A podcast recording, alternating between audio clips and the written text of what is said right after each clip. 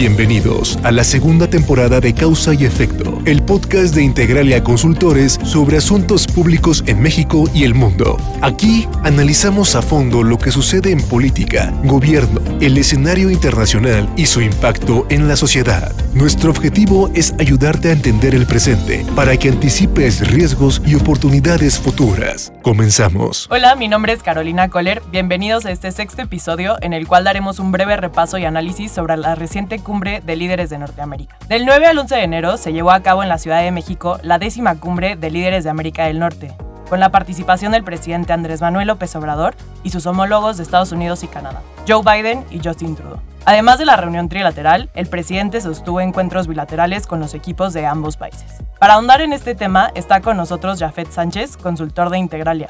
Jafet, bienvenido, ¿cómo estás? Bien, muchas gracias, Caro. Gracias por tenerme aquí. Estamos empezando el año de una manera bastante movidita, en temas políticos, económicos, pero bastante emocionado de estar aquí platicando contigo. Qué bueno. Pues cuéntanos, Jafet, a grandes rasgos, ¿cuál es el balance de la cumbre? ¿Fue exitosa? Pues mira, creo que podemos dividir los resultados en dos grandes rubros. El primero es el aspecto diplomático. En este el resultado fue mucho más que exitoso. Los tres mandatarios se mostraron muy cómodos, hubo mucha cordialidad. Este, incluso en las fotos que se toman se ven bastante alegres. No sé si recuerdas esta foto del elevador donde está López Obrador, este, Trudeau, Biden con sus esposas. Se, se, se, muestran alegres, o sea, realmente no se ve una foto fingida, ¿no? Entonces, esa es por una parte. Luego después hubo detalles también, por ejemplo, el presidente Biden llegando a la IFA, al Aeropuerto Internacional Felipe Ángeles, que ha una obra muy criticada al interior de México y que el presidente de Estados Unidos llegue ahí, pues es un gran gesto también. Y no olvidemos también que su esposa, Jill Biden, o la primera dama de Estados Unidos, pues ofreció un altar a la Virgen de Guadalupe en la Basílica. Y pues la Virgen de Guadalupe, recordemos que López Obrador la, la, respeta bastante, ¿no? Entonces este tipo de gestos este, diplomáticos pues son bastante buenos para la cumbre y por ello podemos catalogarla como un éxito dentro de, de, este rubro en particular. Ahora, el segundo, pues ahí es donde, donde empieza el problema y es uno de los acuerdos alcanzados. Y hay un problema, ¿por qué? Porque no se logran acciones concretas para los grandes temas que tenemos dentro de la relación con nuestros socios comerciales. Y en esto me refiero a la inseguridad, a la migración, al libre comercio, entre otros. Ahí no hay acciones concretas y pues esto sí demerita un poco los resultados de, la cumbre. Y sobre las controversias por el TEMEC, pues no fueron incluidas en los temas a discutir en la cumbre. ¿Qué va a pasar con estas consultas?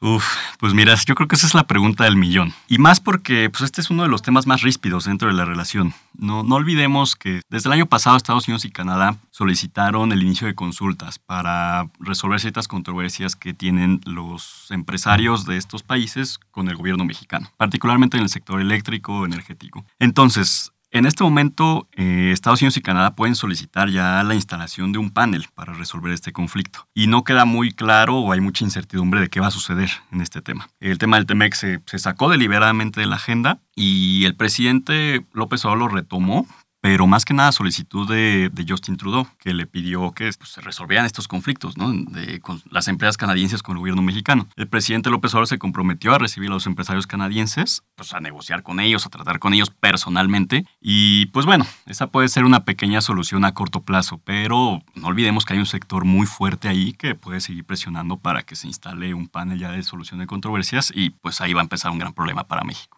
Esto lo podemos ligar con el segundo rubro que mencionabas, ¿no? Porque pues no hay acuerdos concretos, no el tema, la pregunta, el millón, no fueron resueltos. Exactamente, exactamente. Y, y, también hay temas como la inseguridad, la migración, que pues siempre son temas recurrentes en este tipo de reuniones. O sea, la migración viene desde el año 2000 probablemente con Fox, entonces pues sigue estando ahí en la agenda, pero no hay acciones como tales, ¿no? A, a pesar de que el presidente salga a decir que sí, yo me comprometí con el presidente Biden a que va, habrá más visas de trabajo, etcétera, pues realmente son cosas muy mínimas para la, la, complejidad de estos, de estos asuntos. Y finalmente, en tu opinión, Jafet, ¿qué implicaciones tuvo la reunión de los líderes de Norteamérica?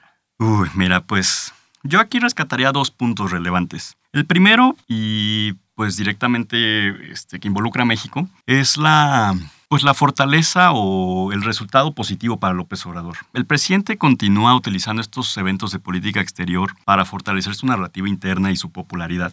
Es decir, días después de la cumbre, por ejemplo, el presidente retoma la, pues esta visita de, los, de sus homólogos para decir que Estados Unidos ya nos trata como una colonia, por ejemplo, que el presidente Biden lo trata como un igual, ¿no? Y ese tipo de detalles, pues al final lo fortalecen dentro de México a la base dura de López Obrador, a su electorado, pues le gusta mucho este, este discurso del nacionalismo, de, de, plantarle cara al imperialismo norteamericano. Entonces, pues el presidente sale bastante fortalecido de esta reunión. Y en general los tres, diría yo. Ninguno se peleó, cada quien le habló a su electorado en su país y listo. Ese es el primer punto. Ahora, el segundo punto es que, a ver, sí, vemos estos gestos de cordialidad, de amabilidad entre ellos, incluso hasta de amistad, ¿no? Los famosos tri amigos. Vemos todo esto y decimos, ah, wow, pues sí se llevan muy bien, ¿no? Pero eso es solamente en el aspecto público. Debajo de la mesa van a seguir estos temas ríspidos como el libre comercio, tenemos ahí otro conflicto con Estados Unidos en el maíz, entonces, a ver, los empresarios de estos países no van a ceder así porque sí, nada más por esta reunión, para nada, van a seguir presionando y tal vez Trudeau y Biden no vayan a hablar directamente o vayan a pedir algo directamente a López Obrador y menos de manera pública, pero sí debajo de la mesa y a través de los secretarios principalmente, secretarios de Estado en, Estados Unidos y, Canadá, que ellos son los que realmente pueden empezar a presionar mucho más, dado que esta cumbre pues no resolvió los temas de, de fondo que se esperaban. Y no olvidemos que ya para 2024